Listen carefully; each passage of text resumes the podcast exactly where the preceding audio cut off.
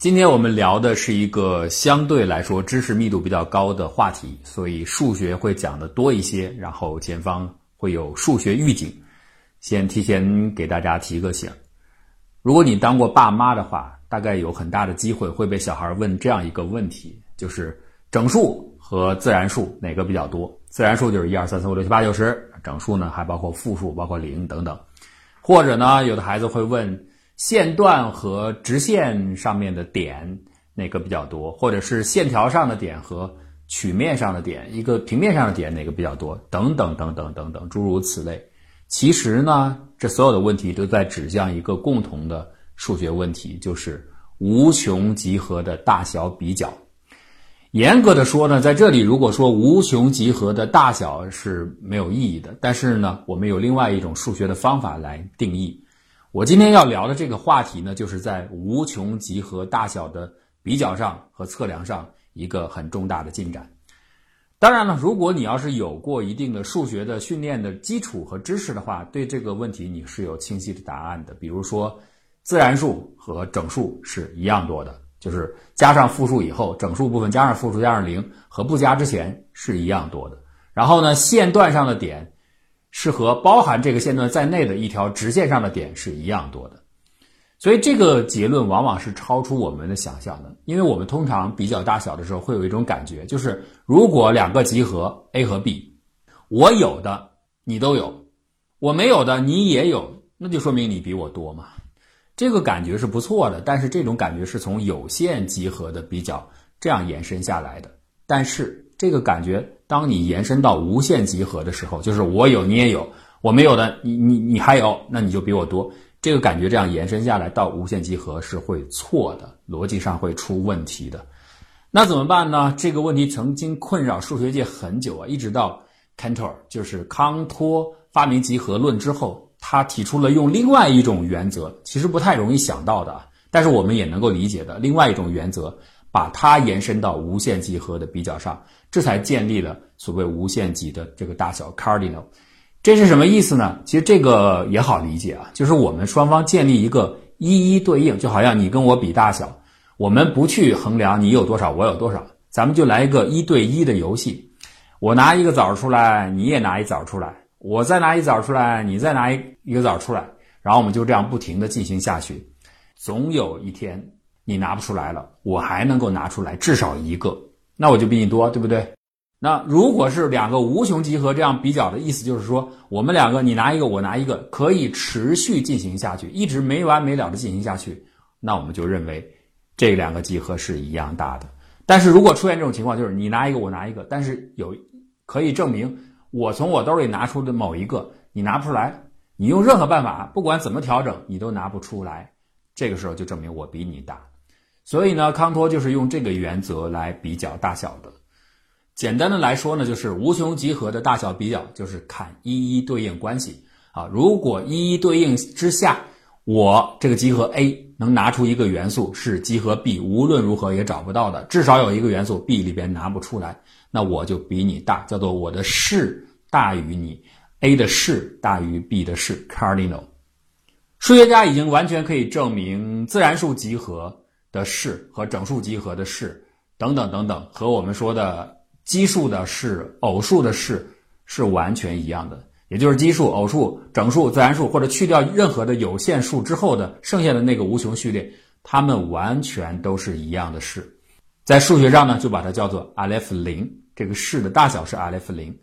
那么实数就是包含所有的无理数、有理数在内啊，实数的式叫做 Aleph 一。在数学上是可以证明阿列夫一是大于阿列夫零的，也就是说，当我们把自然数下面任何的无限的子集建立对应的时候，一般是可以建立一一对应的。任何里边的两个 a、b 两个集合，只要是自然数的无限子集，它们都可以建立一一对应关系。但是这样的集合是无论如何也不能够和实数集合建立一一对应关系的。实数集合总是能拿出一个它们没有的枣，所以实数集合是比它大，叫做阿列夫一。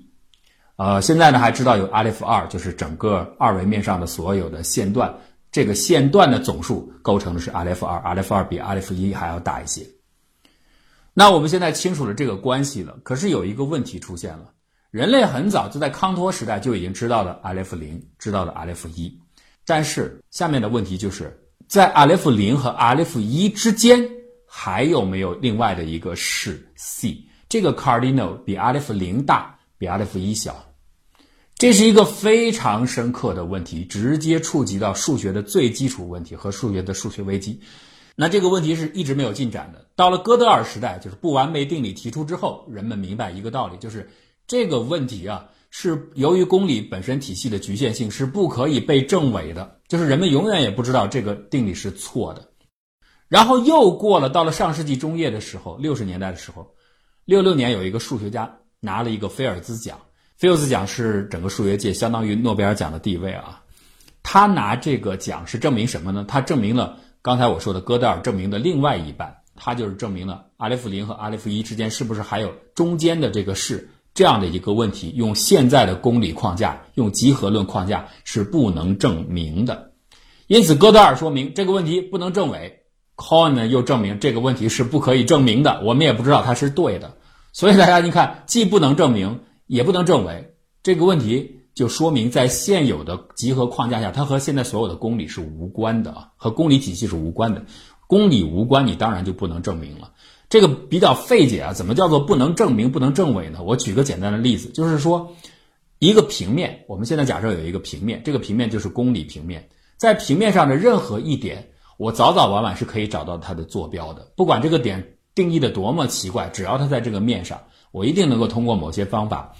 给它写出它的坐标。但是如果这个点不在这个平面内，不在公理平面内，它飘在天上，那么你不管怎么找，你也没法给出它的位置。这就是相当于和公理体系无关，大概就是这个意思啊。用现有的公理框架、集合论的框架，没有办法证明阿列夫零和阿列夫一之间是否有中间式。而这个问题非常非常的重要。当年希尔伯特在世纪初的时候提出的二十三个问题当中，就有这个问题，这个叫连续统假设。应该说，连续统假设非常重要，对它持之以恒的研究，最后出现了 Cohen 的这个结果，这个结果很重大啊！他直接就大家就认为这个问题到此就结束了，因为既不能证明，也不能证伪嘛，所以连续统假设的确在这里是结束了。可是呢，人们又仍然的不死心，就把这个问题转向到另外的一个问题，这个问题就是 P 集合和 T 集合这两个之间的式谁大谁小。P 和 T 这两个集合都是自然数，全体自然数，它可以形成子集嘛？就是我从自然数里挑一部分形成子集，不同的挑法就构成不同的子集。所挑出的这些子集，如果你把每个子集合当成一个元素，把这些子集和元素摆在一起，又可以组合出不同的这个集合的集合，我们称为族 （family）。那么这个不同的组合方式构成了不同的族，这个族其实也是集合啊，只不过这种集合的元素是集合而已。那我们构建的其中有两个族，这两个族一个叫 P 集合，一个叫 T 集合，或者叫 P 族和 T 族，它们的定义方式不太一样，我在这里不去细讲了，大家有机会可以听古典节目。我想后期我我我如果有机会的话，我专门来详细的讲解这个问题。P 族是什么意思呢？P 族是。就是在数学上，两个集合有一种关系叫做几乎相等。相等我们可以理解啊，集合和集合 A 和 B 相等，就是元素一模一样嘛。还有一种关系大家也能理解，叫做包含，就是我的元素全部在你那里头，然后你有至少一个元素在我这里没有，那我就是包含于你。但是呢，对于无限集合的时候，有一个很有趣的概念叫做几乎包含。几乎包含是什么意思呢？A 如果几乎包含于 B，就是 A 的元素全部在 B 里边。两个集合就差有限个元素，因为 A、B 都是无限大的、无限多的元素啊，所以就是说无限多的都在里边，就差有限个，那当然就相对来说就是几乎包含了，它就这么个意思。所以呢，这个 P 族的意思就是构建出的，我们刚才说的族是全体集合的集合，它的每个元素都是集合，都是一个自然数的某种构成方式选的一些自然数形成的集合。那么所有这些族里边的自然数的集合子集合。全部要公共的，就是任意挑出若干个这样的集合，你全部的公共的交集得是无限大，也就是表明你的这个集合组里边所有的这个自然数子集这个元素是比较丰富的。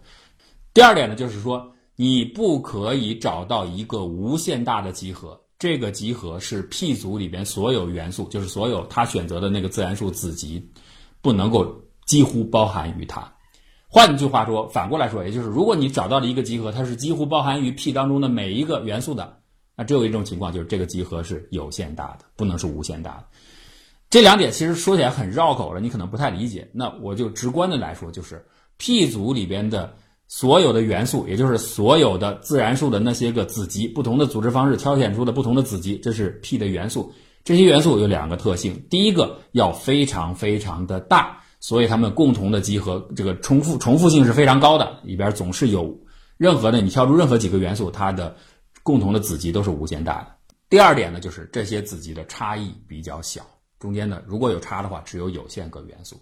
所以呢，就是共同的重复性很高，但同时又保证它们的差异性比较大。这个看似有一点矛盾了啊！你想想，你的共同性很高，就说明你们应该相似吗？但不行，还得加上第二条，就是你们的相似性还不能太高。这就是无限集合带给我们很有意思的地方。总之，这个就是 P 集合。T 集合呢，跟 P 集合不一样，它的定义同样，它的每个元素也是一个集合，这个集合也是自然数的某种子集，但是它只是一个排序关系，就是 T 集合里边的所有的元素要求可以用我刚才说的几乎包含关系去排序，就是你从 T 集合里边任意找出两个元素，两个自然数的子集，这俩子集一定能够建立几乎包含关系。如果它们不满足几乎包含，就是你只要找到任何 T 元素里边的 T 集合里边的两个集合，它们不是几乎包含关系，那这个集合就不能叫 T 集合啊，你就不可以这样称呼。所以它是一个排序关系，重视的是任何两个集合之间它们的重复性是比较够的，它们都是几乎包含的关系。那绕了这么一大圈，其实我们可以感觉得到啊，这个 T 的要求是比较松的，它只有一点就是有这个排序，有几乎包含关系。而 P 集合的要求是比较严的，它既要共同的这个结构是比较强的，同时又要满足排序关系，所以呢，很自然就可以理解，既然 P 的要求严，说明 P 集合的规模，我们直觉上应该是比 T 小的，这符合所有的人的直觉啊，即使数学家他也是这么理解的。那下面有一个关键的问题了，这两个族 P 和 T 毕竟定义是不一样的，它们的式谁更大？它们的 cardinal 谁更大？我们现在已经都可以证明了，在之前就知道 P 和 T 都是比自然数这个集合就阿列夫零是要大的，比它的式大。而我们也可以证明，由于集合构造方式，也可以知道 P 的式是小于或等于 T 的式的。这二者它必居其一，因为它集合没有 T 多嘛，它所以它无论如何它的式也不可能大于 T 的式。但是你不要看这个小于或等于这个或字，我们能不能去掉这个或字？如果能够证明 P。它的式真的就是小于 T 的式的话，那就找到了我们刚才说的中间式了。因为 P 的式是比阿利夫零是要大的嘛，我们就等于侧向的解决了上述我说的连续统假设的问题，找到了一个新的思路。所以这个问题的重要性就在这里。这个问题的难度同样相当之大，甚至超过我刚才说的那个连续统假设的问题。那大家想来想去，我相信如果你经过数学训练的话，一定马上就想到了，既然连续统假设最后。由于这个 Cohen 得出的这个定理是无法证明，所以大家当时的普遍认为就是这个问题太难了。但是最后的结论应该也是类似于连续统假设的无法证明，就是我们没有办法证明这个 P 到底是等于 T 还是小于 T，应该是证明不出来的。哎，柳暗花明又一村，没有想到有一个研究复杂性理论的，他不是研究集合论的啊，这个以色列的一个数学家和芝加哥大学的一个数学家。这二位研究复杂性理论的时候，他们提出了一个概念，叫最小复杂性和最大复杂性。他本来是研究这个课题，中间呢，他们发明的这个数学工具还 还暂停了很很长的一段时间啊，因为进展不顺利，一直到写博士论文的时候，大概零七年、零八年的时候吧，记不太准确了，突然又把这个东西给捡起来了。然后他们在研究这个最大复杂度的时候，突然意外的发现这个问题：最大复杂度、最小复杂度就和刚才我们说的 P 的式与 T 的式的大小排序关系、大小关系是平行等价的，所以就在这样的一个思路下，用这样的一个非常绕远的、根本就不是为这个问题所设计的工具，最后他们成功的证明 P 是严格的等于 T 的。那这样的话，这当然是一个重大的数学结果，中间式找到了，中间式真的存在了。所以从哥德尔到科恩到现在。这些成就是非常非常的辉煌，中间跨越了何止百年呢？如果你了解集合论，然后知道这个问题的重大意义的话，也就会知道这样的一个结论是多么多么的有价值，然后多么多么的困难了。今天呢，跟大家先聊到这里。